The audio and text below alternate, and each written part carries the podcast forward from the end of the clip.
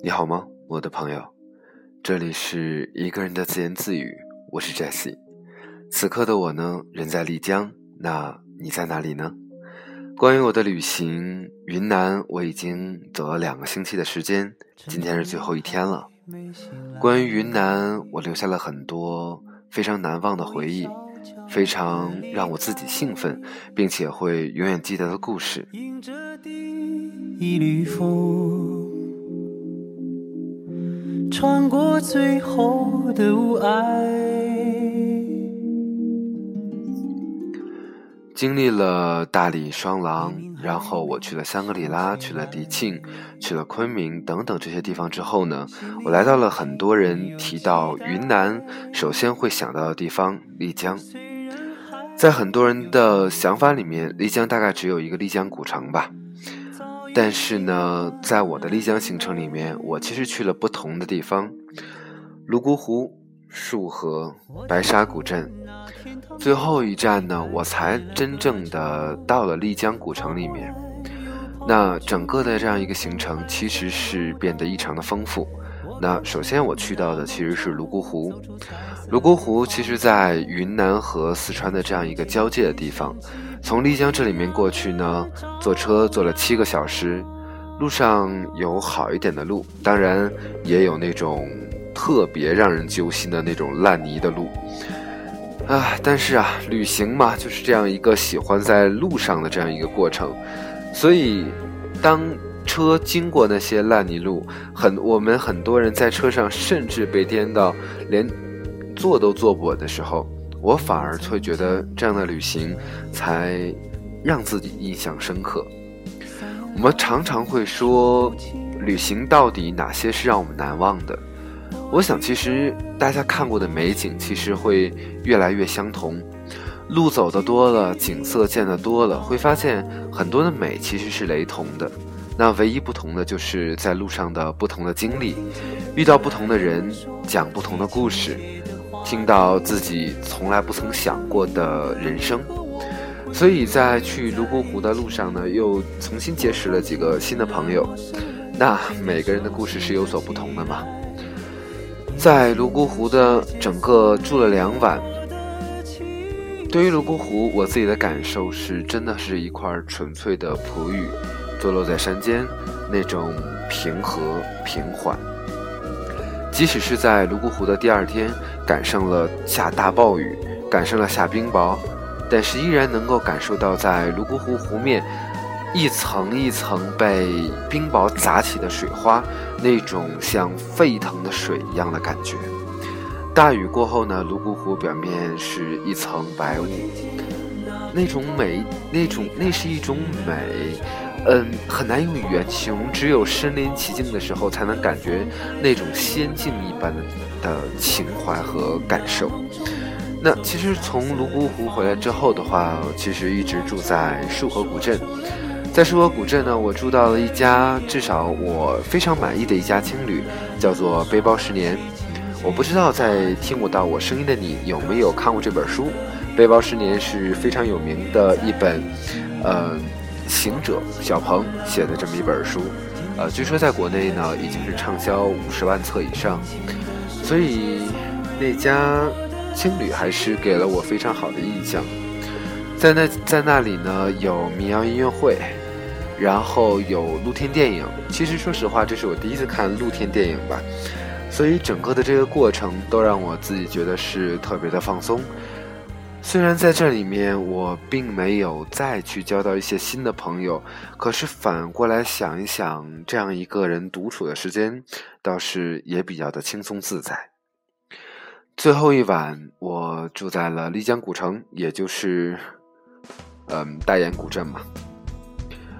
丽江古城，大研古镇。嗯，用其实用我的旅行经验来说，这大概是让我非常失望的一块地方吧。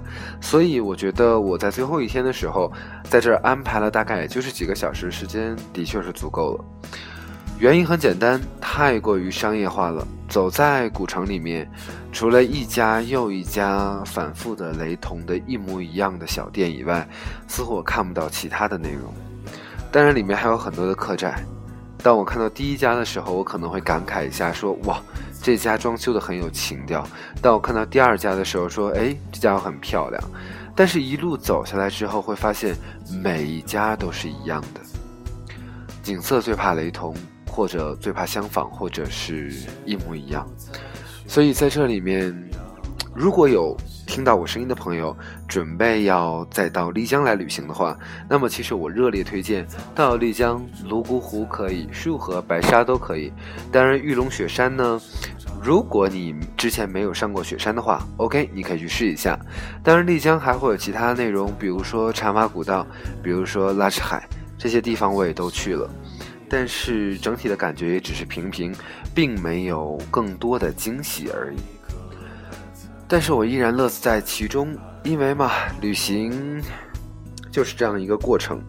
我们在其中找到自己，我们在其中贴近自然，我们在其中把自己幻化成这里面的一份子。所以在很多人还在去游览古城、游览景点的时候，我在今天下午就在丽江。我在丽江的新城里面转来转去，我去了丽江的菜市场，我去了它的农副市场。当我真的看到了生活在这的人那样一种自然的生活状态的时候，我觉得那可能远远比我看再看到那些我已经看了 N 多次的情景要更好吧。所以，其实看了很多人的生活之后，我会有这样一种感觉：很多人啊，包括我在内，我们都会去向往大城市的生活。我们会觉得大城市里面什么都有，什么都好。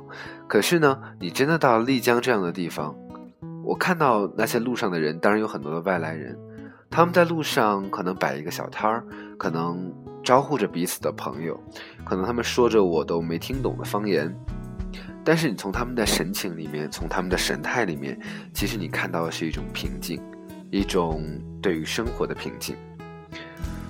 所以，所谓旅行，就是在这样的过程中去改造自己的世界观。改造或者改变很多我们对于人、对于事的一些看法和观点，所以呢，经常有人会说说，哎，那我下一次如果你再要出行的话，可不可以我们一起组队啊？我从前一直是抵制的，甚至从前我一直觉得，因为我的路线是一直在变化的，可能随着心情在走。但是我现在突然有了这么一个想法，就是如果我下一次。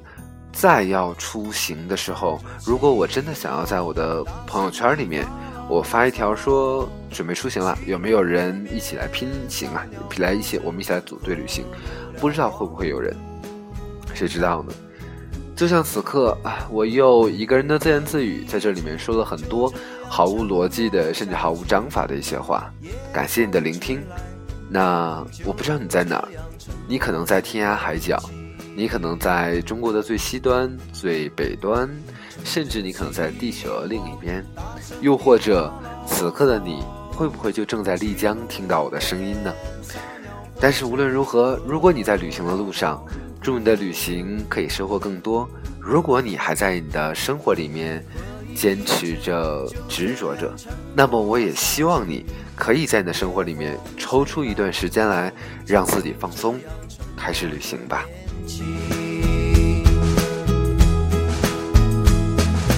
夜风吹来，我们早已不再年轻。我们都早已不再年轻了。晚安，再见。